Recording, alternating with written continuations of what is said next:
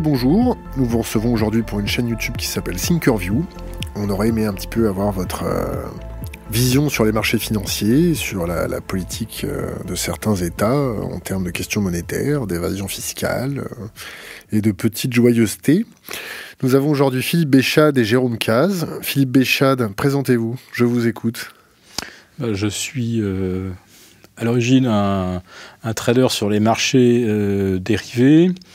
Et puis, euh, j'ai bifurqué euh, au début des années 90 euh, vers l'information financière. J'ai créé Cercle Finance. Depuis 2000, je collabore avec les éditions Agora et je suis actuellement rédacteur en chef à la Bourse au quotidien. Je m'occupe justement de tous les contenus traitant de la macroéconomie. Et puis accessoirement, je suis président des éconoclastes. Jérôme Caz euh, je ne suis pas du tout un financier. J'ai longtemps été euh, un assureur. J'ai dirigé le groupe COFAS.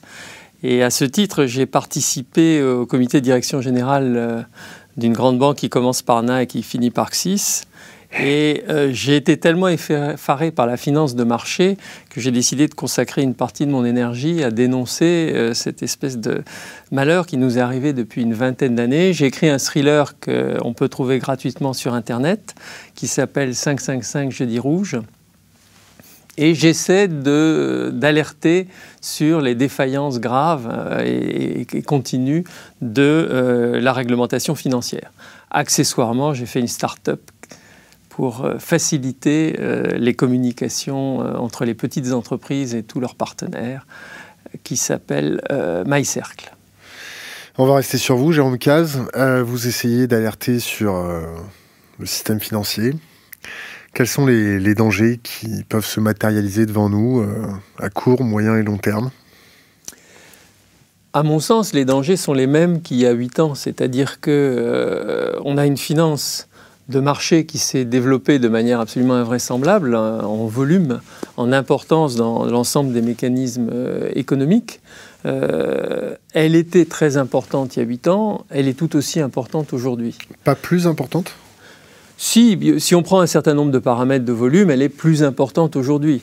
Et plus important encore que le volume, un, des problèmes, à mon sens, que nous avons euh, aujourd'hui, c'est celui de la taille des plus gros animaux comparaison que je fais toujours, c'est de dire euh, les, petits animaux font des petites bêtises, les gros animaux font des grosses bêtises. Et donc, euh, une des manières dans un univers où on ne sait pas grand-chose et où, bah oui, on ne peut pas toujours invoquer le principe de précaution, donc de temps en temps, il faut prendre des risques. Une des manières d'éviter les risques atroces, c'est d'avoir des entités, des organisations qui ne soient pas trop grandes pour qu'elles ne fassent pas de trop grosses bêtises. Et donc, on avait de trop grosses banques euh, en 2008 et les grosses banques sont devenues encore plus grosses aujourd'hui. Et on est toujours dans un syndrome euh, des gens qui sont censés contrôler les banques, qui, pour leur confort intellectuel plus que pour la paix de la planète, sont toujours dans l'idée que les gros, c'est quand même sympathique parce que on sait ce qu'on fait avec eux. Ils savent nous prendre dans le sens du poil, nous, régulateurs, et donc on aime bien. Les petits, c'est compliqué, ça peut se casser la figure. Et je pense qu'il faut qu'on arrive à se dire que dans une économie, il est normal qu'il y ait des choses qui se cassent la figure, mais des petites choses qui se cassent la figure, ça ne fait pas les titres des journaux et ça fait de mal à personne. Des grosses choses qui se cassent la figure, ça fait ce qu'on a vu en 2008. Philippe Béchade, quelles sont les grosses choses qui vont se casser, euh, qui vont se casser la figure selon vous à court, moyen et long terme? Je ne peux pas, parce que je n'ai pas de boule de cristal, euh, annoncer euh, et vous dresser le scénario. Euh, je peux vous parler des potentialités de big problèmes. on parlait des gros animaux qui font des grosses bêtises. Je pense que celui qui aujourd'hui nous met dans la situation la plus explosive, c'est la Chine. la Chine, en 2000, c'est 1500 milliards de PIB. Aujourd'hui, c'est 10 300 milliards euh, de PIB.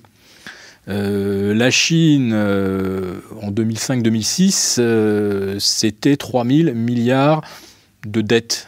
Aujourd'hui, c'est un peu plus de 33 milliards. C'est les dernières données dont on dispose. Donc on voit que la dette chinoise, celle de l'État, des régions, des entreprises, qui sont des conglomérats le plus souvent étatiques. La globalité de cette dette, qui est directement gérée par le gouvernement chinois, aujourd'hui, donc, c'est dix fois la taille du PIB chinois. la Chine aujourd'hui représente à peu près 15% du commerce mondial mais sur les 200 euh, 000 milliards euh, de dettes aujourd'hui, euh, la Chine en représente également plus, de, plus de 15%. Les États-Unis revendiquent ou avouent 18 000 milliards de dettes, 103% du PIB. la Chine, c'est 300% du PIB, ce qui est à peu près comparable au Japon.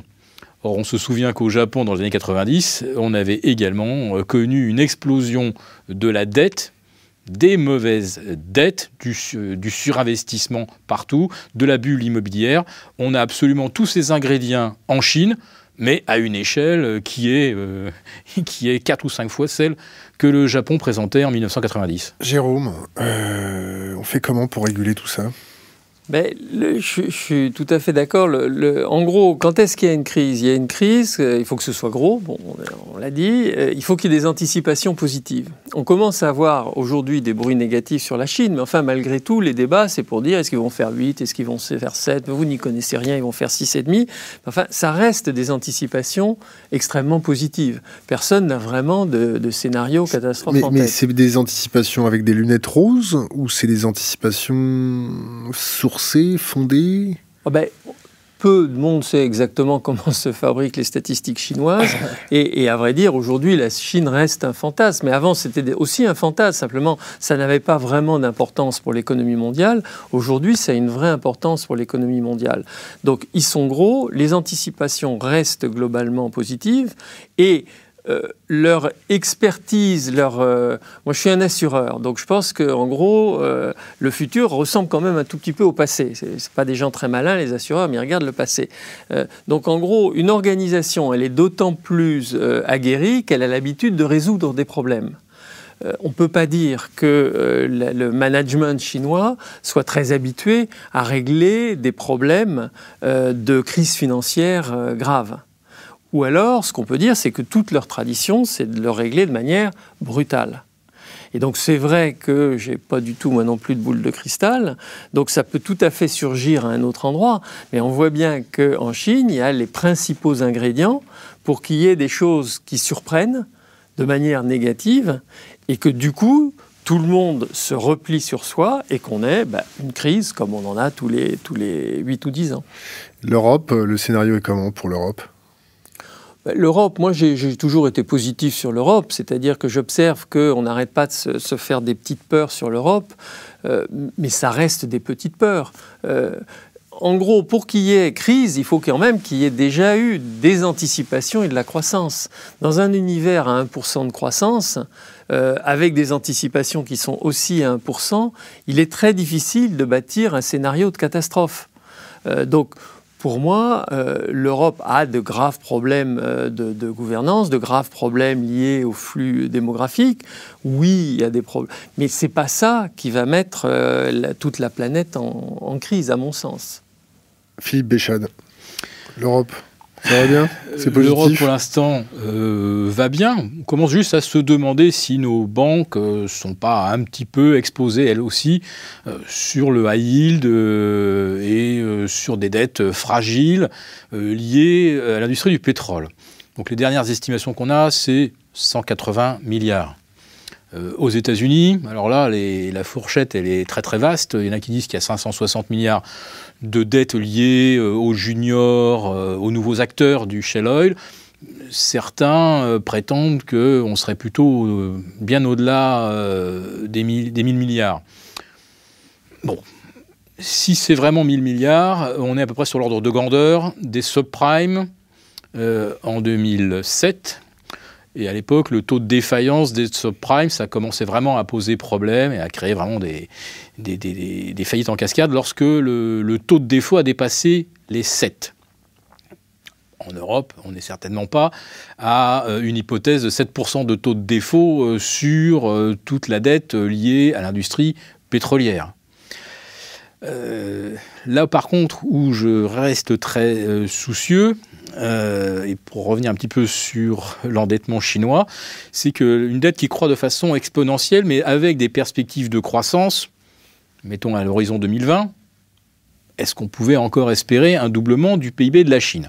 Si l'endettement reste ce qu'il est aujourd'hui, 33 000 milliards, et qu'on a une poursuite de la croissance, on peut dire que la, dette à terme pourrait être résorbée euh, euh, par euh, les fruits produits par l'économie, par la capacité des entreprises à faire face à, leurs engagements.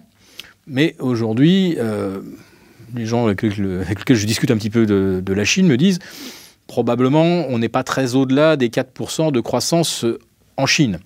Et on a une dette qui, elle, par contre, continue de croître de façon exponentielle. On est à 33 000 milliards aujourd'hui. Il pourrait qu'on franchisse allègrement euh, la barre des 36 milliards euh, d'ici la fin de l'année. Le Japon, en 90, présentait des bulles dans tous les domaines, du surinvestissement, surcapacité, mais c'était quand même une économie non régulée et une économie qui s'inscrivait euh, dans le, commerce mondial au sens où l'entendent ceux qui parlent d'un marché libre. Euh, en Chine, tout est administré. Euh, les 33 000 milliards de dettes dont je vous parle, ce sont celles qui sont connues. Mais il y a le shadow banking. Les dark pools alors ça, les dark pools, c'est tout à fait autre chose. le, le, shadow banking, c'est quoi? C'est des façons de contourner je dirais pas les restrictions qu'impose euh, la Banque centrale de Chine, parce que c'est tout le contraire. Elle n'impose aucune restriction, elle, balance de l'argent à tout va, mais ça ne suffit pas encore. Tant il y a d'entreprises qui sont en difficulté. Donc le shadow, banking, c'est une façon de rajouter encore euh, du crédit, de l'argent euh, dans le système. Jérôme, shadow banking, dark pool, euh, régulation financière, les pouvoirs publics, euh, tant européens qu'américains, que chinois, ils en sont où là au niveau de la régulation? Qu'est-ce que ben, je crois qu'il y a une grande schizophrénie aujourd'hui euh, dans le monde, c'est-à-dire qu'à la fois on dit qu'on est un peu inquiet par certains éléments shadow banking et autres, mais en même temps, chaque fois qu'on a un problème, on, on essaie de se sauver par la dette. Euh, c'est-à-dire que euh, on a affirmé en 2008 que euh, on avait trop de dettes et qu'on allait remettre les choses à plat. Aujourd'hui, on a encore plus de dettes qu'en 2008. Et, pourquoi on l'a pas fait alors? Mais parce que personne n'en a envie. D'une certaine manière, si on remonte un cran plus, plus loin, c'est que on est gorgé à deux espoirs. Un espoir de croissance. Comme les gens ne se parlent plus, n'arrivent plus à se mettre d'accord, euh, bah, il y a une panique de se dire, bon sang, si demain il n'y a pas un gros gâteau à se partager, on va se mettre sur la gueule. Et, donc, euh, nos sociétés sont devenues des sociétés qui savent plus fonctionner, ne savent plus bâtir des accords s'il n'y a, pas, euh, a pas de croissance. Et d'un autre côté, en plus, on est, plus vous avez des stocks de, de dettes et d'actifs, plus vous avez des stocks d'épargne et de gens qui attendent des revenus, donc on a un bout de nous-mêmes qui dit, bah oui, c'est quand même bien tout ça, il faut qu'il y, ait, du rendement. Et donc aujourd'hui, on est incapable de se passer euh, de, la dette. Et donc on n'a pas réussi aujourd'hui, alors on a parlé de la Chine, mais il y a les autres pays euh, en développement. À la fin des fins, c'est presque euh, anecdotique, à part pour l'investisseur, de savoir où est-ce que ça va casser. Ce qu'on sait, c'est que quand il y a trop de dettes qui s'accumulent, à un moment donné, ça casse. Et quand ça casse, ça se matérialise comment?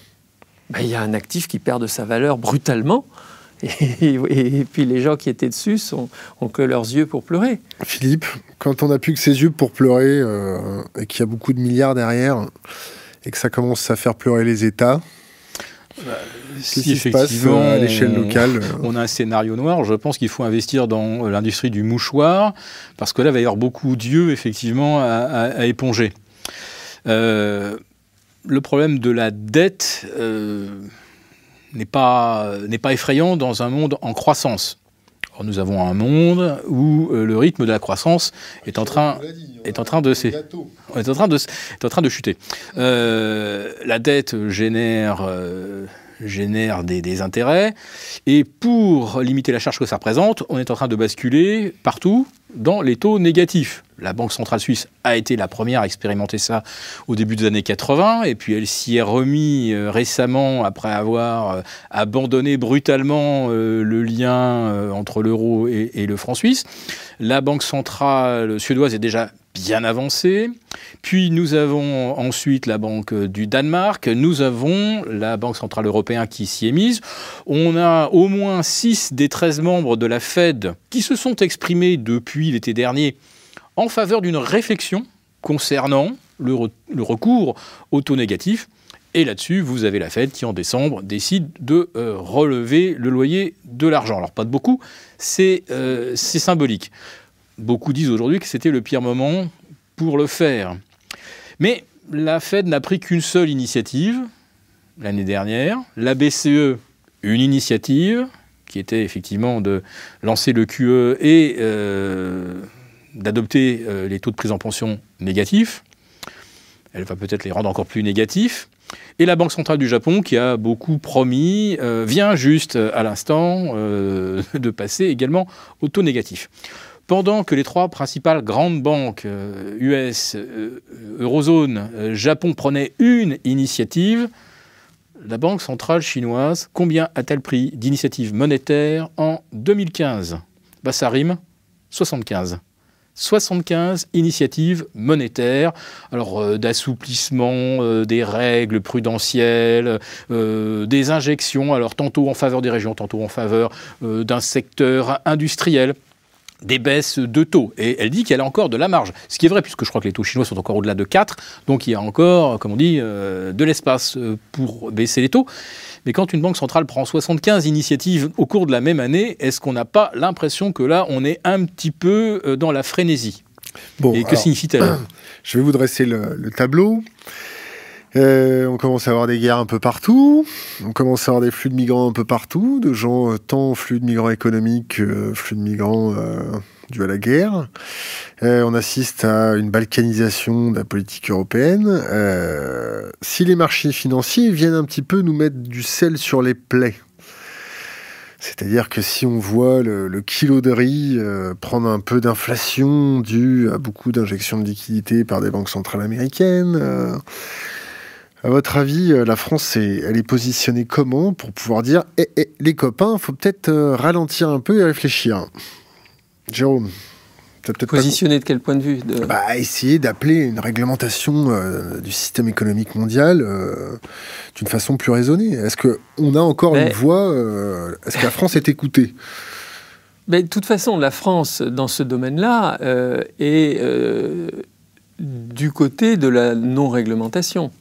Euh, la France euh, est dans une logique euh, qui date de Colbert, qui est de dire les grandes banques françaises, c'est la France. Et en fait, l'intérêt national s'identifie à l'intérêt de mes grands champions nationaux. Et cette, cette idée-là, va euh, du Parti communiste jusqu'au Front National. Il y, a, une espèce d'unanimité nationale sur ce sujet. Donc aujourd'hui, la France a toujours freiné des quatre fers sur tout ce qui pouvait être euh, réglementation euh, financière. donc je ne pense pas que ça change rapidement. on a vu la volte-face quand même de notre président de la République la sur finance, ce sujet-là, qui est quand même c'est mon ennemi. C'est ça, qu'est-ce qu'il avait dit? La finance, c'est mon ennemi. L'ennemi, c'est la finance. Et après, il a fait euh, une loi euh, sous pression des lobbies euh, BNP Paribas et autres pour éviter, préempter une réglementation européenne qui aurait déjà été assez tiédasse, mais qui, grâce à ça, a été sciée à la, cheville et qui a, conduit à faire que le temps s'est éloigné et qu'aujourd'hui, il n'y a plus beaucoup de pression. Alors il ne faut pas complètement injurier l'avenir, c'est-à-dire il peut y avoir, il y a encore des initiatives à Bruxelles, mais, mais par rapport à la France, la France n'est pas acteur sur ce dossier. La France est frein sur ce dossier. Qui est-ce qu'il faut aller voir dans le monde euh, qui est actif sur la réglementation financière? Ben, Aujourd'hui, le Parlement européen euh, discute de mesures euh, qui reviennent sur l'un des trois problèmes qu'on a, à mon avis. Aujourd'hui, on a trois problèmes. Le premier, on en a déjà parlé, c'est les animaux trop gros c'est qu'il faut qu'on arrive à dire à un moment donné euh, que bah, plus c'est gros, plus... alors on commence à le faire un petit peu en disant plus, plus que c'est gros, plus que ça paye du capital. Le deuxième problème, c'est de sanctionner les dirigeants.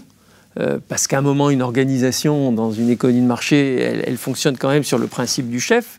Et si le chef n'a jamais de sanction, l'organisation jouit en fait d'une impunité. Et puis euh, le troisième élément, c'est la séparation des activités de marché des autres activités. Pas pour dire qu'elles sont sales, qu'elles sont euh, antinationales ou je ne sais pas quoi, mais pour dire que ce sont des activités qui doivent être cantonnées. D'accord. Pour ne pas, justement, le jour où elles dérapent, et c'est normal quand on fait des paris que de temps en temps on se gourre, qu'elles ne viennent pas polluer l'ensemble du système dont on a besoin, c'est-à-dire une monnaie dans laquelle tout le monde a confiance, un crédit dans lequel on a, tout le monde a confiance, et d'arriver à séparer cette finance qui est un service public finalement de l'autre finance qui est une activité qui en effet s'apparente à des, à des paris, quelquefois marche, quelquefois marche pas. Les sanctions, euh, vous préconisez quoi? Ben ça, les, sanctions, c'est en gros, c'est les amendes et la prison. On va pas, on va pas réveiller le, euh, la roue, la pendaison. Euh, donc les, les, sanctions, elles sont connues depuis la nuit des temps. Le problème, c'est est-ce que pourquoi elles sont pas appliquées? Ben Parce que les, lois sont pas faites pour toucher les dirigeants. En gros, on va, on va toucher au porte-monnaie beaucoup si on est aux États-Unis, symboliquement si on est en France, euh, l'entreprise. Mais l'entreprise, on le voit bien, chaque fois qu'une banque est sanctionnée, le lendemain, on a, même dans l'heure même, on a un communiqué où elle dit Ah, même pas mal. Euh, parce qu'elle doit rassurer ses actionnaires. Elle dit Bon, vous m'avez filé 3 milliards, c'est pas grave, je vais quand même sortir un bon résultat trimestriel. Donc sanctionner l'entreprise n'a aucune importance. En revanche, on est tous des êtres humains et, si on veut faire passer un message, il faut dire, il y a une énorme bêtise faite dans cette entreprise, il y a eu donc un défaut de surveillance. La surveillance, c'est quand même le dirigeant, mais le dirigeant, où il va être interdit de travailler dans la banque pendant, pendant 10 ans, ou il va, être, euh, il va aller en prison. Et le jour où on aura un ou deux dirigeants de banque en prison, j'ai un peu travaillé en entreprise, je sais comment ça marche, je garantis que brusquement, on va verrouiller un certain nombre de choses dans les banques. Philippe, les sanctions, les dirigeants euh, pas poursuivis, est-ce que c'est du fait aussi que les banques détiennent des dettes de partis politiques et que si les banques n'étaient pas derrière les partis politiques, euh, les partis politiques ne pourraient pas se financer? Je, reviens déjà sur le principe too big to fail, too big to jail. C'est-à-dire que Donc, les, établissements hyper systémiques, euh, il n'y a aucune sanction qui peut s'appliquer contre eux. D'abord parce qu'elles sont euh, étroitement supervisées. D'ailleurs, euh, la Banque Centrale Européenne euh, s'en vante. Le, comité de supervision qui a rendu son rapport début janvier a bien, on va dire, verrouillé, évalué, pesé, sous-pesé le risque et n'a rien détecté d'alarmant. Bon, le fait que la Deutsche Bank, par exemple, ait 52 000 milliards d'encours sur les dérivés, c'est-à-dire trois fois et demi euh, le PIB de l'Allemagne, ça n'a pas l'air euh, de véritablement effrayer euh, grand monde. En Europe, il y a au moins quatre banques dont l'encours sur les dérivés est supérieur à 30 000 milliards. De, dollars. Et aux États-Unis, on est à peu près sur les mêmes dimensions que vous preniez les JP Morgan, Morgan Stanley, Citigroup. Donc, tous ces gens-là. Too big to jail, trop gros pour aller en prison. Mais ils sont aujourd'hui, euh, si jamais on leur reprochait quelque chose, ils diraient mais nous sommes supervisés. Aujourd'hui, on, est à l'écoute, on travaille sous le contrôle de la Banque centrale ou sous le contrôle euh, de la SEC. Vous n'avez pas l'impression. Quand, je vous, entends, quand je vous entends parler tous les deux, bon, je vous connais, on ne va pas se mentir, on se connaît bien. Quand je vous entends, j'ai l'impression de de voir des gouvernements qui fonctionnent avec des cannes ou avec des aides d'assistance comme dans les voitures. Alors, la voiture a été mal conçue. On reprend, euh, je sais pas, rappelez-vous une voiture de chez euh, un constructeur français qui avait besoin de toutes ces aides électroniques pour pouvoir prendre un virage à 35 km/h. on voit, on voit ces gouvernements avec des cannes. Et si on commence à enlever une canne, le système euh, n'est plus très stable. Et que les propriétaires des cannes, c'est-à-dire les banques, font clairement passer le message que faites attention, vous nous enlevez nos cannes, on va vous emmener tous au fond. Donc, je reprends l'expression too big to Et c'est vrai. Mais c'est vrai. À partir du moment où, en gros, on met ensemble dans le même bateau les activités de marché et les activités financières de base que le commun des mortels appelle banque, c'est-à-dire euh, la monnaie et le crédit, ils ont raison. C'est-à-dire qu'à un moment donné, s'ils si, mettent les crosses en l'air, comme on disait l'armée au 19e, eh ben, tout s'arrête. Et, c'est cette espèce de chantage de base qui fait qu'à un moment donné, aucun gouvernement ne peut en effet dire bah, allez, allez, crevez, allez, hein, je vous prends au mot, je vous laisse crever là au bord de la route. C'est pas possible. Parce que sinon ils nous font crever. Ils nous emmènent tous avec, parce qu'on a tous nos comptes dans ces banques-là et, on ne peut pas se permettre ça. Alors comment on fait quand on est braqué par quelqu'un? Qu'est-ce qu'il faut faire, messieurs? Parce qu'il nous braque. C'est un braquage. C'est le casse du siècle. Oui, ils nous braquent. D'une certaine manière, tout le monde est complice. Hein. Les gouvernements euh, sont complices. Certaine... Tout ça s'est organisé en 25 ans sous les yeux de, chacun. Enfin, c'est pas un secret, c'est pas une mafia au sens traditionnel. Bon, un système s'est bâti comme ça. Il est le premier lobby en termes financiers dans n'importe quelle économie développée en France, en Europe, aux États-Unis. Il a donc des leviers absolument invraisemblables. Euh, tu connais le volume de, l'argent investi en lobbying bancaire? Non, je ne le connais pas. Je ne le connais pas. Je, sais que l'AFB doit avoir un budget de 50 millions d'euros. Mais euh, on peut aussi regarder le nombre d'énarques qu'il y a chez BNP Paribas. Enfin, le problème, il n'est pas uniquement cet argent-là, parce que les, les, gens vraiment très hauts dans un pays comme la France, c'est pas avec de l'argent qu'on l'achète. On l'achète avec des, mouvements de personnes et des, services rendus. Et, en gros, c'est un système, particulièrement en France, où on est très efficace pour rendre des services, embaucher des gens et faire tourner les gens dans, une, dans, un petit monde. Donc à un moment donné, en effet, il n'y a que les citoyens qui pourront dire arrêtons ce système-là. On, on, a raté la fenêtre de 2008 je suis d'un naturel optimiste, mais j'ai peur qu'il faille une nouvelle crise pour qu'on ait une nouvelle fenêtre. Et j'espère qu'on prendra les choses de manière un peu plus rigoureuse. Philippe, est-ce que tu y crois? Est-ce que tu y crois? euh, Je pense que dans le domaine de la finance, euh, on ne prend des décisions euh, que lorsqu'on est arrivé dans le platane. Euh, et en 2008, c'est même pas sûr qu'on ait pris les bonnes décisions, puisqu'on a remis le même chauffeur dans une voiture dont on a encore gonflé le turbo. Et moi, une question que je me pose, j'ai commencé dans la finance en 85, à l'époque où Edith Cresson disait la bourse, je la ferme, les boursiers, je les enferme. Mais à l'époque, on se préoccupait beaucoup du politique, on se préoccupait beaucoup du géopolitique, on se préoccupait de l'innovation, on se préoccupait de, oui, de, beaucoup de choses qui, intéressaient à l'époque les historiens. Et depuis 87-88, petit à petit, le seul sujet de conversation sur les marchés, c'est qu'est-ce que va faire la Banque centrale? La Banque centrale, jusqu'à l'avènement de M. Greenspan, était un petit peu l'arbitre sur le terrain. Donc elle était là pour laisser se dérouler le, beau jeu, si j'ose dire.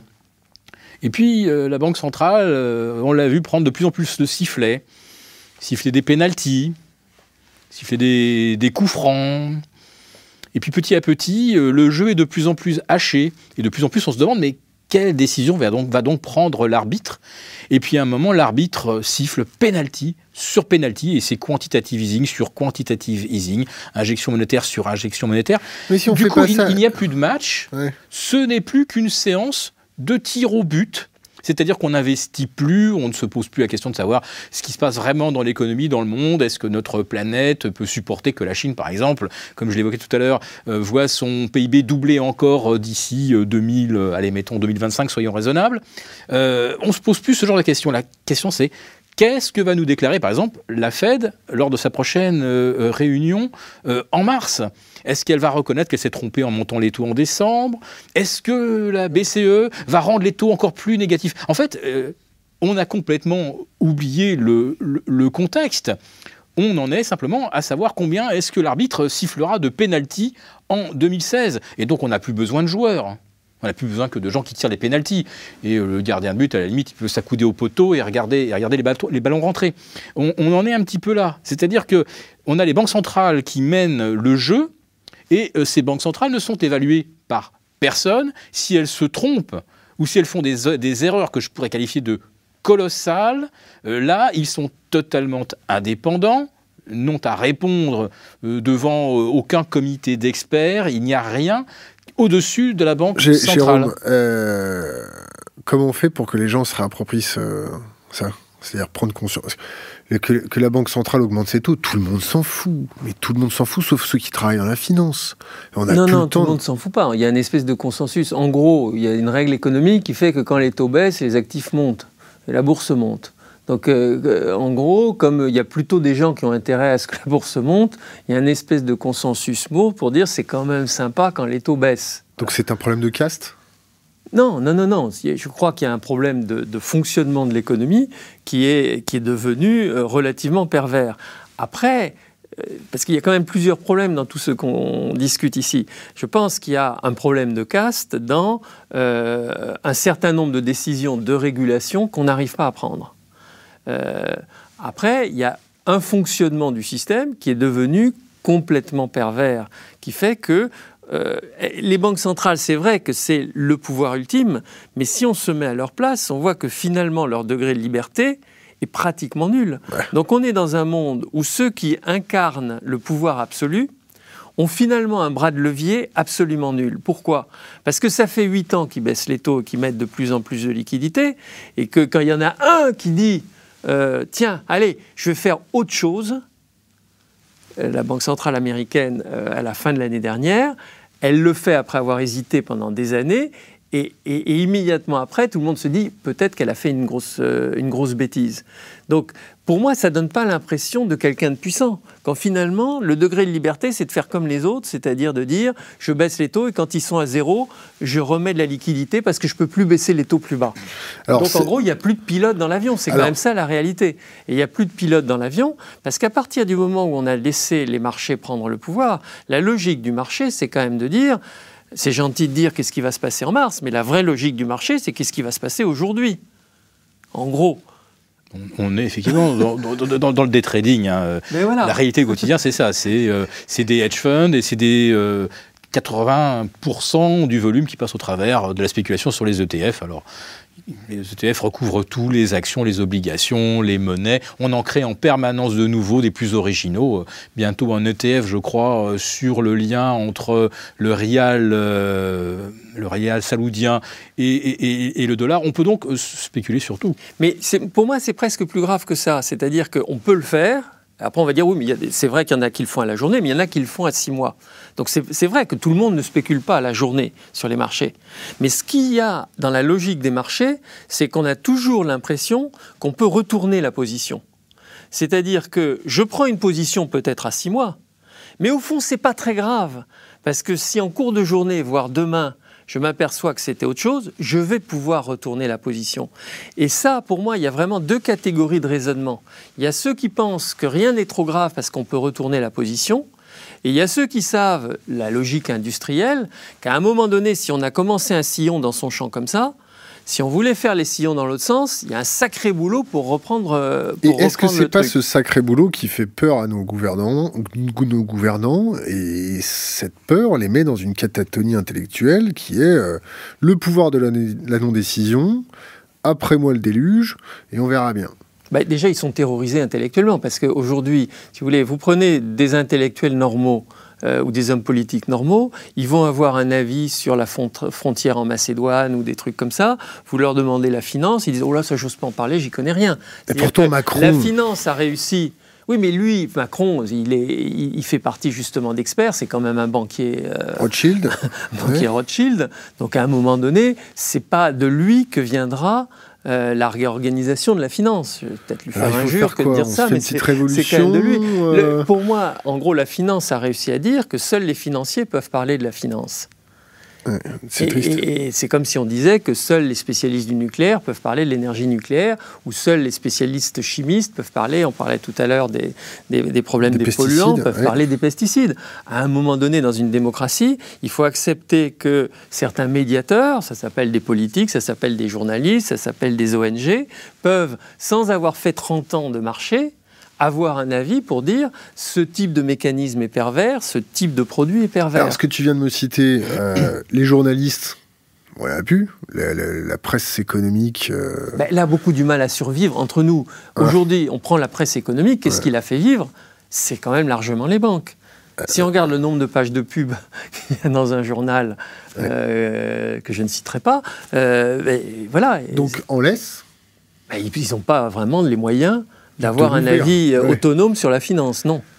Donc, les ah, il y a des ONG. alors, les ONG. Euh, il y a Finance Watch. Alors, Finance Watch, qu'est-ce qu'ils font, Finance ah, Watch Ils ont des moyens limités, mais ils, arrivent quand même à, pouvoir dire non, on peut avoir euh, des avis un peu différents sur la finance. Hum, les politiques. J'encourage à regarder leur site. Donc, on va regarder Finance Watch. Hum. Philippe, qu'est-ce qu'on fait? Alors, Finance Watch, ils essayent un petit peu d'attirer l'attention. Est-ce qu'il faut qu'on commence à aiguiser nos fourches? Je suis un petit peu rassuré qu'effectivement, on ait euh, des associations, des think tanks, qui ont quand même la compétence de comprendre un petit peu ce qui se passe. Les think tanks Comprendre ce qui se passe? Oui, il y en a. bah, mis à part les iconoclastes, euh, les autres, c'est. En Finance ah. Watch, un peu aussi, quand même. Un peu. Euh, pour faire un, pitch très court, actuellement, le système financier, c'est extend and pretend. C'est-à-dire que l'on on roule la dette, euh, on la refinance et on prétend qu'elle sera remboursée, ce qui n'est évidemment euh, pas le cas, euh, parce que parce qu'on a atteint largement et très largement dépassé les limites physiques des possibilités de créer de la richesse à hauteur des dettes qui, qui sont créées. En ce qui concerne la dangerosité du système, et qui a été très très bien illustré, c'est on peut tout, on pense pouvoir toujours retourner sa position. Mais euh, en fait, il y a encore plus pervers. C'est quoi? Il y a beaucoup plus pervers. C'est qu'à euh, un moment, on se dit mince, euh, on commence à se retrouver dans un contexte d'illiquidité de nombreux actifs. Ce sont les actifs obligataires le plus souvent, illiquides. Même certains emprunts d'État deviennent illiquides.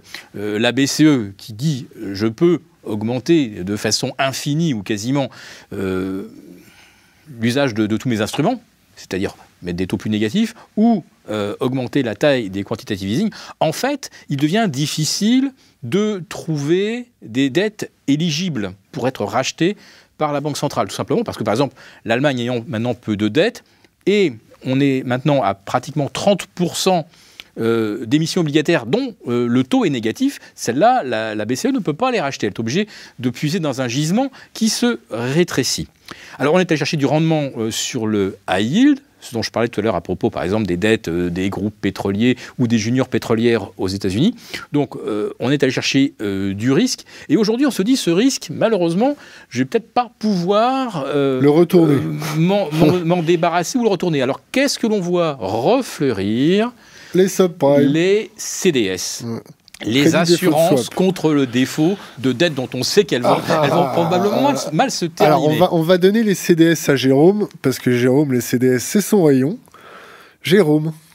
Non, mais je partage ce qui a été. Quand, je disais tout à l'heure, euh, le, problème, c'est de croire qu'on peut retourner. C'est qu'en effet, dans, dans, dans, un marché, dans l'économie, dans la vie, dans 99% des cas, on peut retourner. Et puis il y a 1% des cas où on ne peut pas retourner. Et donc, euh, ce qu'on a fabriqué, c'est des mondes où en gros tout le monde gagne très bien sa vie 99 jours sur 100, mais au prix d'avoir, de faire grandir sans cesse le coût potentiel du centième jour, le jour où tout se ferme. Parce qu'en effet, quand ça se ferme, tous ces scénarios, vous parliez tout à l'heure des, scénarios de crise, sont des scénarios qui sont bêtes comme chou. C'est-à-dire qu'on dit, vous avez un bilan, imaginons que euh, les, taux augmentent de 1%. Qu'est-ce qui se passe? Ah oui, vous y arrivez, vous y arrivez pas très bien. Sauf que le vrai problème, c'est pas celui-là. Le vrai problème, c'est de dire brusquement, plus personne, Madame la Banque, ne vous fait crédit. Qu'est-ce qui se passe? Et à ce moment-là, on peut avoir tout le capital qu'on veut. On meurt très, très, très vite. Comme l'effet de levier d'une banque aujourd'hui, c'est de genre un capital pour 30 euh, 80 ou 90 pour certainement euh, C'est 2 ou 3 non, quand même. Quand bah, La Bundesbank, son effet de levier, c'est combien? Ah non, mais les banques centrales. Ah, pardon. Oui, mais elles émettent la monnaie, donc à la oh, fin, c'est elles qui font la liquidité, donc elles n'ont pas de problème. Mais une, banque vulgaire, Bon, elles vont se retrouver à 1 pour 30. Mais ça veut dire qu'elles tiennent très peu de temps si tout s'arrête. Donc en gros, tous ces systèmes soi-disant prudentiels ne tiennent que si l'économie tient. Si à un moment donné les gens arrêtent de se faire crédit, tout s'arrête. Donc balle 3, balle 4, euh, c'est Et donc en effet, quand on voit surgir des nouveaux euh, instruments, ça veut dire qu'à un moment donné, il y a des gens qui s'inquiètent. CDS et qu'on cherche des couillons pour reprendre certains risques plus ou moins bien packagés. Une prime plus ou moins alléchante. Voilà, et ça peut continuer encore pendant un certain temps. Mais tôt ou tard, c'est les, les, les, courbes, euh, comme on dit, leptocursives, qui ont, en gros, qui n'ont pas la gentillesse d'être des bonnes courbes de Gauss dans lesquelles les catastrophes n'existent pas, courbes sur lesquelles sont basés tous les modèles bancaires, mais qui sont des courbes qui disent de temps en temps il y a des catastrophes. Et eh bien c'est qu'un jour la catastrophe arrive. Et à ce moment-là, on découvre que tout ce qu'on s'est créé comme effet de levier partout vous expose à la figure. quand la mer se retire, on voit qui est-ce qui a un maillot de bain. Qui encore à l'heure actuelle a un maillot de bain? Vous avez un pays à nous conseiller au cas où qu'il y ait un... Si on devait partir d'Europe, euh, c'est on, est... on sera tous touchés? À partir du moment où il y a des millions de gens intelligents qui cherchent tous la sortie. C'est comme le bazar de la charité. C'est le moment de rentrer alors, c'est ça C'est qu'à un moment donné, le jour où ça se ferme, ça se ferme sur tout. Tout voilà, il reste, euh, au bazar de la charité, il restait une fenêtre de 60 cm sur 60 cm pour échapper à l'incendie. Il n'y en a pas beaucoup qui sont sortis. Euh, donc, à un moment donné, pourquoi donc ça veut dire plus de retraite, ça veut dire plus de financement d'entreprises. De, en général, il y a les États qui arrivent et puis qui, qui essaient de. Mais, là, on a déjà fait ça, C'était la troupe, maintenant c'est les, banques centrales. Mais là, on y est déjà. Mais on peut toujours le refaire. Qu'est-ce qui nous reste comme cartouche?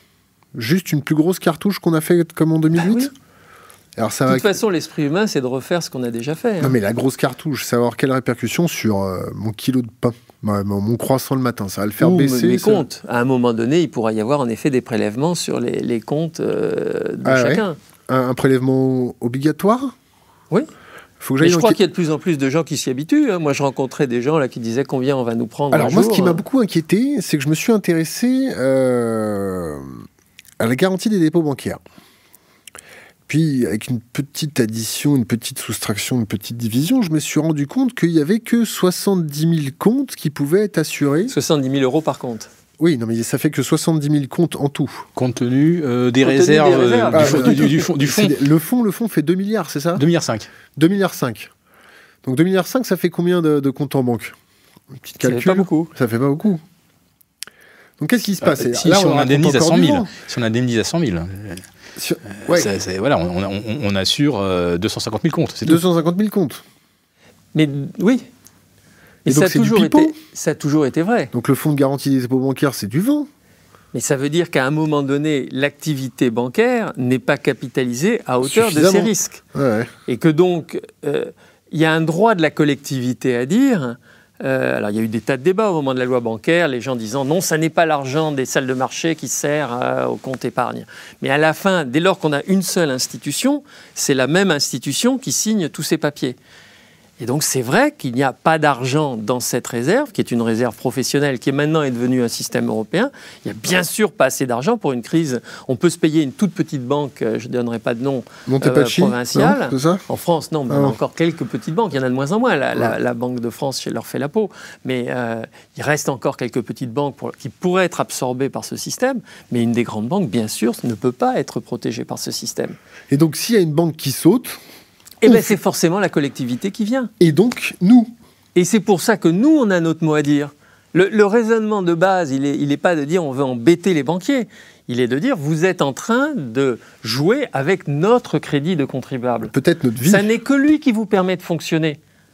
Vous ne pouvez faire des opérations aussi gigantesques que parce que derrière, vous avez l'ombre de la collectivité nationale qui vous protège. Et donc rendez au moins hommage à cette ombre en écoutant ce qu'elle a à vous dire. Philippe euh, L'ombre, euh, on ne la consulte pas. non, pas beaucoup. Euh, elle n'a aucun pouvoir de contrôle. D'ailleurs, quand dans les années 80-90, on a commencé à concevoir la Banque Centrale Européenne, les concepteurs ont d'abord opté pour le principe de l'indépendance et une indépendance qui va donc très très loin puisque personne ne contrôle ni n'évalue la pertinence, la dangerosité ou au contraire, euh, peut-être qu'on pourrait leur envoyer des, tombeaux de lettres de félicitations pour avoir inondé le système financier de liquidité sorti de, de l'air ambiant, on peut dire. Hein, voilà. Euh, donc ces tombereaux de lettres de remerciement, ce sont les financiers euh, qui, pour l'instant, les, adressent. Et euh, les doutes ou les on va dire les, questionnements de plus en plus anxieux du contribuable et du citoyen, rien ne remonte jusqu'à la BCE. Et de toute façon, si jamais ça remontait, ça n'aurait pas le pouvoir de, euh, de lui faire euh, expliquer euh, quel est son plan, par exemple en cas de crise. Voilà. Alors en cas de crise, bon, on sait déjà ce qui va se passer. On a un exemple, c'est Chypre, on l'a vu. Et en Italie aussi, il y a eu deux faillites ou deux ou trois petites faillites de, de, de, banques, de banques dans, dans, dans, le sud de l'Italie et au Portugal, où effectivement... Ils ont pris sur les comptes. Alors, pas que, pas que. Ah. Il, y avait des, des, des déposants dont on a dit, écoutez, vous ne pouvez pas faire mieux ou trouver un meilleur rendement que d'investir dans, les, euh, dans les dettes, dans les créances émises par, par votre banque. Elle est solide, euh, on est avec vous, et euh, des gens ont investi une bonne partie de leur retraite, une bonne partie de leur épargne, dans des emprunts qui rapportaient effectivement plus que, que les BTP italiens ou, ou que, on va dire, le, le, le, le cœur du rendement moyen des, des, des, des, emprunts supervisés par la, par la BCE. Donc ces gens-là ont absolument tout perdu, puisque là, on a, on a rincé les créanciers. Malheureusement, ça n'a pas suffi. Et il a fallu euh, qu'on aille euh, bah, euh, prélever les autres créances. Parce qu'en fait, quand on dépose de l'argent dans une banque, particulier ou personne morale, on a une créance sur la banque. C'est tout. votre argent ne vous appartient plus. Alors qu'est-ce qu'on fait et, donc, lorsque la banque a, épongé tous les créanciers seniors qu'elle pouvait, bah, après ça, elle, elle, éponge le reste. Et, dans les créances euh, dans lesquelles la banque peut puiser, il y a les dépôts. Les dépôts, votre argent, notre argent. Donc euh, mon argent, ça m'intéresse. Alors où est-ce que je peux mettre mon argent pour éviter ce genre de phénomène? Oh, Disons qu'il y a dans des... un trou Dans un trou, euh, dans le mur ou dans le sol. Bah, la caisse des dépôts et consignations la caisse des dépôts, Jérôme. Oui, mais euh, comment on la met Il faut, elle, gère pratiquement pas de compte, à, mon, à ma connaissance, peut-être pour ses propres salariés, mais. Euh, la caisse d'épargne oui, euh, en gros, si on n'est pas trop riche, on peut, on peut espérer être protégé par la garantie à 70 000 euros. Puis avec son conjoint, il a aussi 70 000 euros. On utilise plusieurs banques. Et donc, on peut se dire que, certes, le fonds ne suffira pas, mais le contribuable viendra à la rescousse. Et après, ce sera l'impôt euh, qui épongera et pas forcément euh, son épargne à soi. Un raisonnement un peu cynique. Il y, a des banques qui, euh, qui n'ont comme seul rôle que de gérer les dépôts, qui, qui n'ont pas, de, qui n'ont pas la casquette euh, banque d'affaires, euh, qui ne pilotent pas des dragsters financiers euh, avec des accélérations de 0 à 400 km/h en, en 3 secondes 6, c'est-à-dire... Le Glass-Steagall Act, on en est où là ben, alors, Donc il y, a des banques, il y a des banques qui, qui, qui elles, ne sont pas du tout... Le, le, Glass-Steagall Act ou Dodd-Frank, aujourd'hui ce que c'est Dodd-Frank, n'entre pas en ligne de compte puisqu'elles ne font pas du tout d'activité de marché. Elle gère simplement les dépôts. Celles-là me paraissent relativement sûres. Des noms? On va dire qu'il y a euh, très peu de banques en France maintenant qui ont des banques de, dépôts purs. Il y en a encore en Suisse. Postale, Banque postale, on n'a pas beaucoup d'activités de marché, honnêtement. Euh, Crédit Mutuel n'a pas beaucoup d'activités de marché. Les crédits mutuels, ils sont pas de mèche avec le CIC Si, mais ils ont peu d'activités de marché. Ils en ont, mais ils en ont peu. Ce pas des grandes activités de marché quand même. Il y a le porte-monnaie nickel. Euh, Et alors, évasion fiscale. du dépôt. On va changer de sujet. Évasion fiscale, la banque Pache, euh, le documentaire sur Canal Plus qui s'est fait censurer. Qu'est-ce qui se passe avec l'évasion fiscale? Jérôme, c'est quoi l'évasion fiscale? L'évasion fiscale, il y a la fraude et puis il y a l'optimisation fiscale. Traditionnellement, on, distingue les deux. Mmh. Euh, aujourd'hui, j'ai l'impression qu'on progresse un peu quand même. Est-ce que l'optimisation, la... c'est pas la fraude qui dit pas son nom? Ben oui, mais enfin, dans un état de droit, on est obligé de bien distinguer les deux. Euh, c'est-à-dire, dans un cas, la responsabilité est plus d'une responsabilité de police et de sanction des malfaisants. Dans l'autre cas, c'est euh, le législateur qui doit, euh, à un moment donné, faire son ménage et, faire que ce ne soit pas aussi facile de tirer contre le camp des États, puisque c'est encore ça la réalité. Et, aujourd'hui, donc, on, on, a quelques progrès et il faut bien dire que c'est les États-Unis qui ont aidé à mettre un peu d'ordre en disant demain, les États, au lieu de se tirer la bourre, vont échanger des informations entre eux. Alors je sais que tu n'aimes pas beaucoup la notion d'échange d'informations, mais à un moment donné, euh, s'il y a des règles collectives, euh, on détruit une collectivité s'il n'y a pas le, sentiment collectif que tout le monde applique la règle.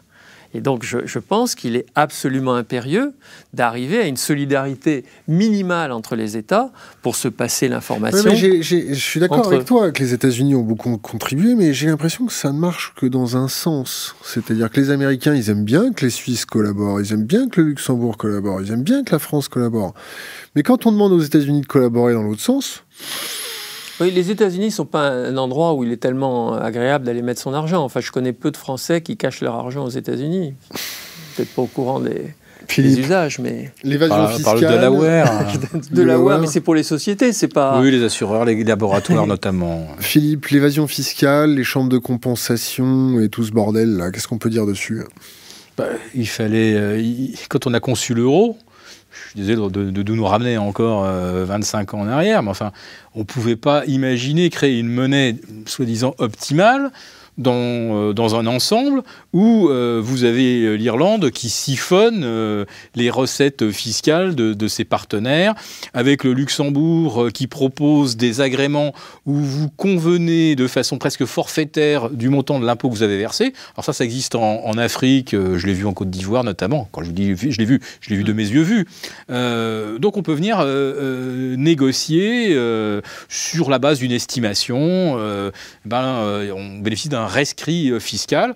Alors vous avez le système du double sandwich irlandais. je ne vais pas vous embêter avec le circuit euh, de euh, l'anéantissement de la facture fiscale, mais enfin, avec un triangle Irlande, Luxembourg, Hollande pour les holdings, vous arrivez facilement à abaisser votre taux d'impôt, qui est, je pense, autour de 25 à 28% en Europe.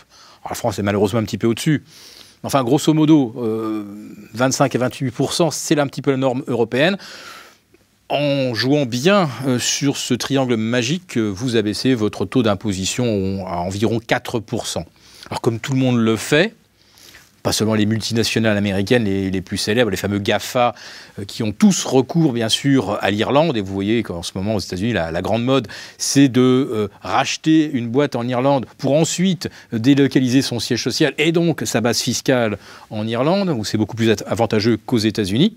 Donc euh, en Europe, euh, tout le monde s'y est mis. Il n'y a pas de raison qu'on se fasse concurrencer par des gens qui ne payent pas d'impôts, qui de ce fait sont plus rentables, ont plus de moyens financiers, plus de moyens d'investissement, plus de moyens de, de, jouer sur les tarifs euh, et faire du dumping. Donc tout le monde se met à faire de l'optimisation fiscale en ne faisant que des choses absolument légales qui, mises bout à bout, arrivent exactement au même effet que si quelqu'un euh, frauduleusement dissimulait son argent au fisc. Jérôme, es d'accord avec ça? tout, tout, est légal, mais au final, le résultat est le même qu'une fraude répressible. Jérôme, ouais. Oui, mais à la fin, bon, moi je suis un internationaliste et donc je, je pense que le, problème il est, il est, bête comme chou. Il est qu'à partir du moment où on a des acteurs euh, qui peuvent jouer sur plusieurs pays et que les puissances publiques restent enfermées dans un cadre national, elles sont obligées d'être à la fois limitées et un peu bêtes c'est-à-dire limité, je peux rien faire de ce qui dépasse mon territoire, et un peu bête, j'ai malheureusement un très court terme intérêt, si je m'appelle Luxembourg et que j'ai pas euh, beaucoup de richesses naturelles, à attirer par des. J'entendais ce matin à la radio qu'on se félicitait parce qu'il y a de plus en plus de, films étrangers qui se tournent en France. La France a décidé il y a quelques mois de faire un, un cadeau fiscal qui jusqu'ici était à 20 à 30% à tous ceux qui tournent leur. Euh, c'est un crédit d'impôt, donc c'est un chèque de 30% des dépenses qu'on leur fait. Bon. Et à euh, se gargariser les journalistes, on est vraiment les meilleurs. Les Allemands sont, et les Italiens, ces couillons, sont encore restés à 20%. Et tout le monde se, congratulait. C'est ça que j'appelle être bête, c'est qu'en gros, tout le monde se dit ça, c'est finaux. Non, c'est pas finaux. Parce qu'en effet, il y a quelque part en Allemagne quelqu'un qui dit ah, c'est quand même scandaleux, c'est français, etc. Et ils vont, descendre, ils vont monter à 30. Bon, comme c'est le cinéma, bon, c'est l'exception culturelle, tout le monde s'en fiche. Sauf que le système marche en effet pour l'ensemble des activités. Il fallait mettre absolument un terme, un phénomène, c'est que toutes les scènes des films américains euh, devant ce, enfin, qui étaient censés se dérouler à Paris étaient filmées à Prague. parce que ça coûtait beaucoup moins cher euh, d'avoir des techniciens à Prague, des figurants, etc. Euh, donc on, va peut-être réussir effectivement à filmer de nouveau à Paris, on les sauver voilà, non, non, on en a résolu beaucoup de nos problèmes. On va changer un peu de sujet, ou peut-être pas. je vais vous demander votre perception en tant qu'homme sur des sujets. il faudra que ce soit rapide, parce qu'il ne nous reste plus beaucoup de temps. Jérôme, état d'urgence, ça te fait penser à quoi? C'est bah, légitime, pas légitime, faut que ça continue? L'état d'urgence, euh, c'est un piège à, con, comme on dit. C'est comme beaucoup de mesures, c'est-à-dire que c'est des mesures dans lesquelles on rentre et on ne sait pas comment en sortir. Euh, donc là, c'est ce qu'on est en train, c'est ce à quoi on est en train d'assister. Euh, et donc, je pense que l'état d'urgence a été décrété pour une raison symbolique. là où on imaginait des situations de guerre et de crise beaucoup plus faciles à identifier, et que donc c'était une mauvaise solution qu'on va traîner pendant un certain temps. Philippe, état d'urgence? Patriot, Patriot Act à la française. Euh, alors effectivement, bah, comme d'habitude, euh, quand il y a une énorme émotion, on prend des mesures euh, émotionnelles et on arrive aussi à faire d'énormes bêtises politiques. Il n'y a pas grand-chose qui distingue aujourd'hui le Patriot Act américain des mesures qui ont été prises en cascade depuis le 13 novembre. Bon, la, la, presse reste un petit peu plus libre. Aux États-Unis, on peut incarcérer un journaliste euh, si on considère qu'il euh, a mis en, danger la sûreté euh, de l'État. aux États-Unis, la promesse de Barack Obama de lever le Patriot Act, euh, cette promesse n'a pas été tenue. Guantanamo non plus. Jérôme, euh, déchéance de, nationalité Là encore un symbole euh, qui, a complètement, qui a complètement dérapé. C'est-à-dire, je pense qu'en effet, je n'arrive pas à comprendre par quel aveuglement on a pris une mesure symbolique qui dit l'exact inverse de ce qu'il faudrait dire.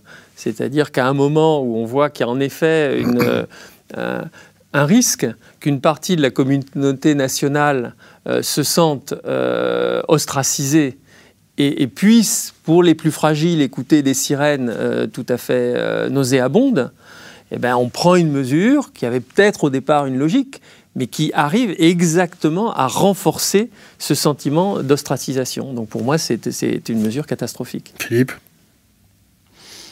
Moi, je suis un petit peu plus euh, balancé sur le sujet parce que on a bien compris que ça visait tout de même euh, les binationaux et euh, des gens qui, sur notre sol, professent de rejeter absolument la totalité de nos valeurs laïques et républicaines.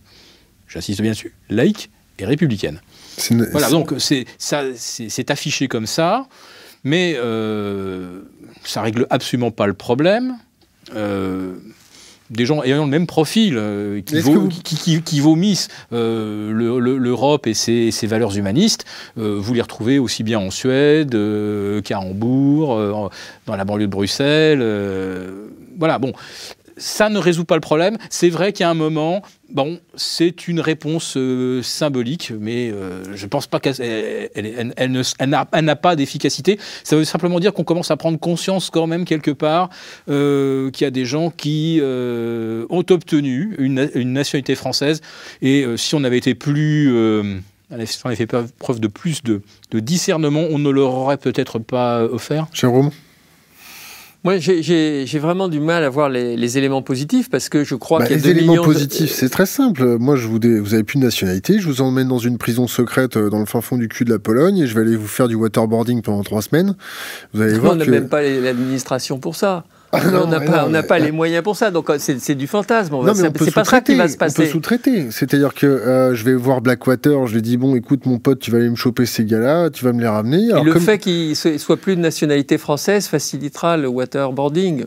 Ouais, ou je pourrais lui mettre. Pour moi, il y a une idée, une idée de, de, de, dire c'est génial, on va trouver un truc pas gênant qui va faire plaisir à la droite sans embêter la gauche, euh, et, puis, et puis ça a dérapé. Mais là, là où je crois qu'il y, y, y, a un risque, c'est que finalement, on n'arrête pas de parler des binationaux, un sujet dont on ne parlait pas beaucoup. Après, on peut dire c'est très bien qu'on parle des binationaux. Moi, je dis non, c'est pervers d'arriver à, à mettre le projecteur de manière quand même globalement négative sur les binationaux.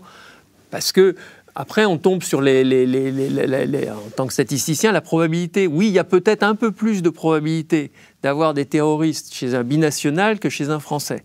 Comme il y a un peu plus de chances de ne pas rembourser des, prêts chez quelqu'un qui a eu un cancer que chez quelqu'un qui n'a pas eu de cancer. La collectivité nationale, elle est en train d'interdire qu'on interdise de près les cancéreux, en disant que les cancéreux guéris en disant c'est très dangereux d'ostraciser une catégorie, même si statistiquement, monsieur l'assureur, vous pourriez avoir un peu raison quelque part. Ça n'a rien à voir, mais je dis c'est un peu la même chose. Parce qu'on a observé qu'il y avait pas mal de binationaux euh, dans les terroristes, d'aller aujourd'hui ouvrir un débat, euh, de dire les, euh, les binationaux pourront être, avoir une punition que les autres ne risquent pas. Alors, on change encore de sujet. la big data, la big data dans les marchés financiers, la big data dans les assurances La big data, pour moi, c'est un gigantesque rideau de fumée, une manière de vendre de, la puissance informatique. Je vois, j'ai travaillé dans des entreprises, je travaille dans des entreprises, je vois comment la plupart des décideurs, avec trois chiffres, n'arrivent pas à prendre une décision, ne maîtrisent pas bien la règle de trois et sont incapables, en fait, d'analyser des données simples. Le problème, c'est que le cerveau humain des décideurs n'est pas meilleur aujourd'hui qu'il y a 20 ans, mais les ordinateurs sont 4000 fois plus puissants.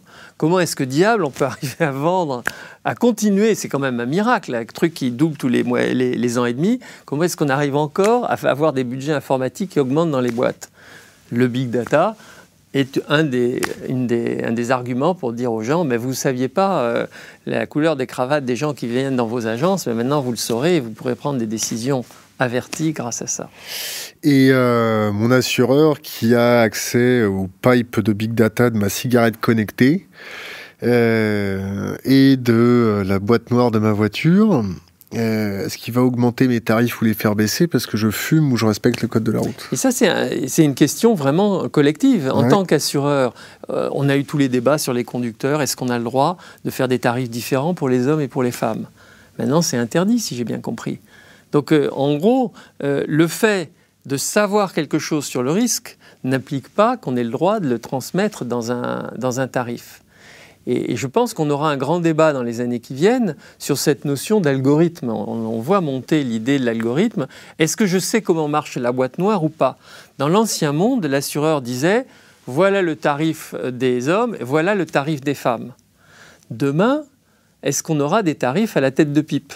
Est-ce qu'on acceptera des tarifs à la tête de pipe en disant ah, si c'est moins cher, toi tu as ce tarif-là et toi tu en as un autre. Et à ce moment-là, est-ce qu'on demandera à voir dans les entrailles comment est-ce que ça fonctionne? Philippe? Euh, D'un point de vue technique, déjà, euh, il y a tellement de data aujourd'hui qu'il faut euh, mettre au point effectivement les, outils pour les exploiter. Soyons optimistes, peut-être que certains se doteront, euh, tel Google, euh, pourquoi pas Amazon, euh, qui est dans le cloud et aujourd'hui qui multiplie ses capacités informatiques, peut-être qu'ils auront les moyens de faire quelque chose de tout ça. Mais en amont, quelque chose qui m'embête, c'est le contrôle des datas, justement. tout le monde collecte des datas, puisqu'on est, on est hyper connecté. Et euh, aujourd'hui, où arrivent toutes les datas qui me concernent? J'ai payé par carte bleue, on sait à quelle heure, où, on sait quel, quel billet d'avion j'ai pris. Euh, si tu acheté un, bouquet de fleurs pour ta femme ou ta maîtresse. si j'ai voyagé en catégorie affaires ou euh, si au contraire j'ai essayé de trouver un billet pas cher avec un départ à 4 heures du matin. on sait en arrivant si j'ai pris un petit déjeuner parce qu'il n'en servait pas dans l'avion. Enfin, on sait absolument tout. qui contrôle ça? Et euh, partant de là, vu, vu ce qu'on arrive aujourd'hui à connaître au travers de toutes nos traces euh, numériques, ça veut dire qu'en fait, euh, Big Brother, il sait exactement ou quasiment ce qui s'est dit chez mon médecin, parce que quand je suis ressorti avec mon, avec mon ordonnance, je suis allé acheter des médicaments euh, ad hoc, où j'ai fait un séjour à l'hôpital, où j'ai fait tel type d'examen, j'ai tout réglé par carte bleue, parce que on, ne prend plus mon liquide. Il y avait ton téléphone sur la table. et que... Euh, j'ai discuté avec mon avocat, alors pour des raisons euh, soit fiscales, soit patrimoniales, ou avec mon notaire. J'ai pris des décisions, on les voit tout de suite, parce que j'ai versé des honoraires. On voit ensuite à la banque s'il y a eu des mouvements de capitaux, donc on peut à peu près comprendre ce que j'ai fait. Est-ce que j'ai euh, Donc le contrôle, le contrôle Est-ce que j'ai modifié mon, régime matrimonial? Est-ce que je l'ai fait parce que j'étais malade? Euh, Alors ensuite, malheureusement, euh, après ce que m'a dit mon médecin, je suis allé voir mon psy parce que ça, c'est un petit peu dur à encaisser. Donc on sait que je suis allé voir un psy. Donc là, on sait que mon cas vraiment devient un petit peu Est-ce que ton patron va accepter de, t'engager alors que tu vas voir un psy? C'est ça la question. C'est qui contrôle les données et comment c'est Et là, actuellement, on voit que l'Europe essaie enfin de verrouiller les données qui sont collectées euh, par, les, par les, Google, le, safe, le, safe Harbor, et qu'on ne puisse plus les transférer, les transférer de l'autre côté de, de l'Atlantique.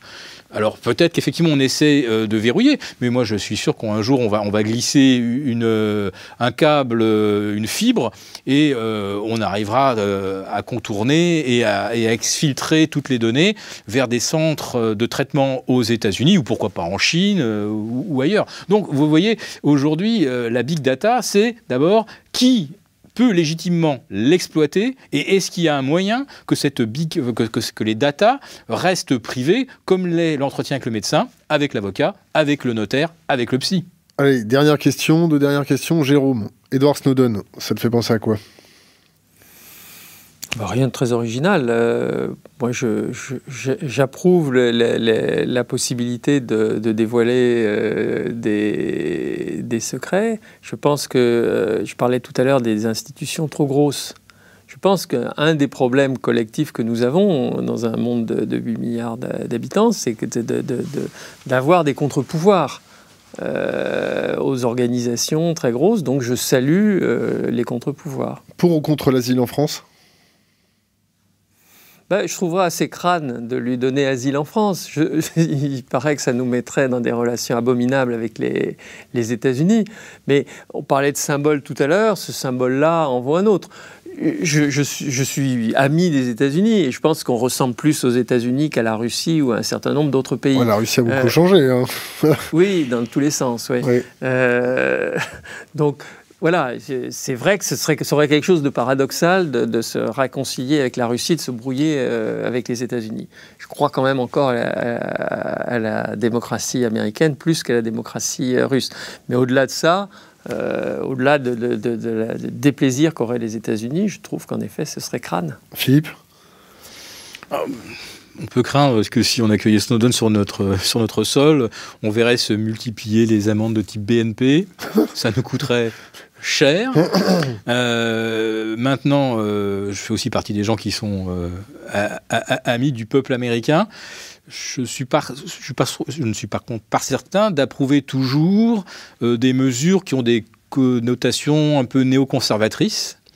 Et j'observe que quelle que soit l'alternance politique aux États-Unis, c'est plutôt la ligne néoconservatrice qui perdure euh, et qui, je même, euh, a tendance à, à, peser de plus en plus, non seulement sur l'échiquier géopolitique, mais également sur l'échiquier économique, parce que euh, essayer de redéclencher une guerre froide avec la Russie, ça me paraît quand même assez singulier.